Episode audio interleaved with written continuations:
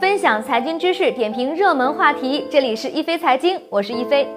今年以来呢，土耳其、俄罗斯、巴西和印度等新兴的国家货币大幅贬值，造成资本大量外流，重创本国经济。而究其原因呢，与美联储连续加息、美元走强有直接的关系。因为国际计算当中，美元一元体制的存在，使得当代的世界经济出现了一种很奇怪的现象，那就是如果美国遭遇经济危机，美元崩盘，世界各国的经济都要受到牵连。反而是美国可以趁机把危机向外转嫁。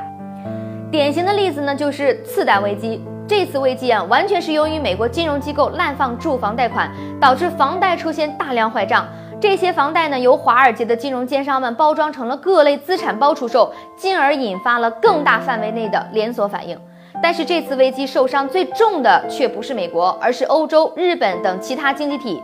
欧洲直到今天都还没有完全摆脱这次危机的阴影，反而是美国最早开始复苏。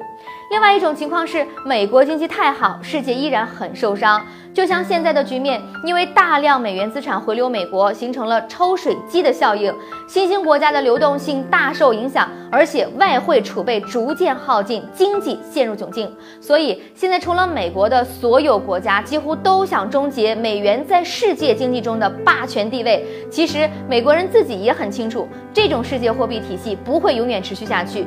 最近，罗杰斯呢就表示，美元衰落是不可逆转的历史进程，因为想干掉美元啊，已经成为了全世界的同一个梦想。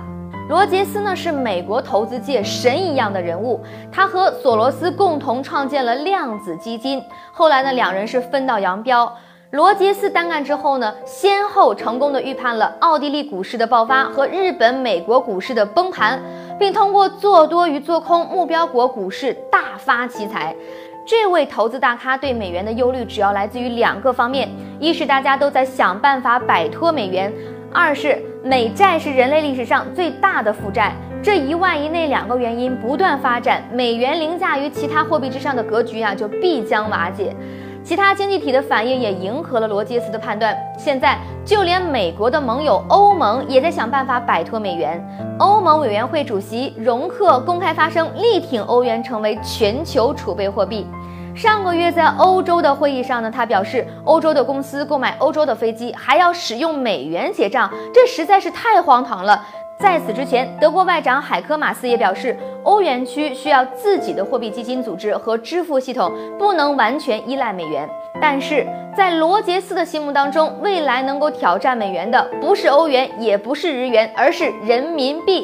但这需要时间，不是在短期内能够实现的。这位历次压住国家层面大趋势的投资大神，这次能判断准吗？我们留给未来去下结论吧。您对罗杰斯的观点认同吗？欢迎在我们的节目下方留言，和大家一起讨论。好的，本期的易飞财经就到这里了，感谢您的关注，下期的节目我们再见。四十年沧海变桑田，看新疆李奶奶把戈壁滩变成良田。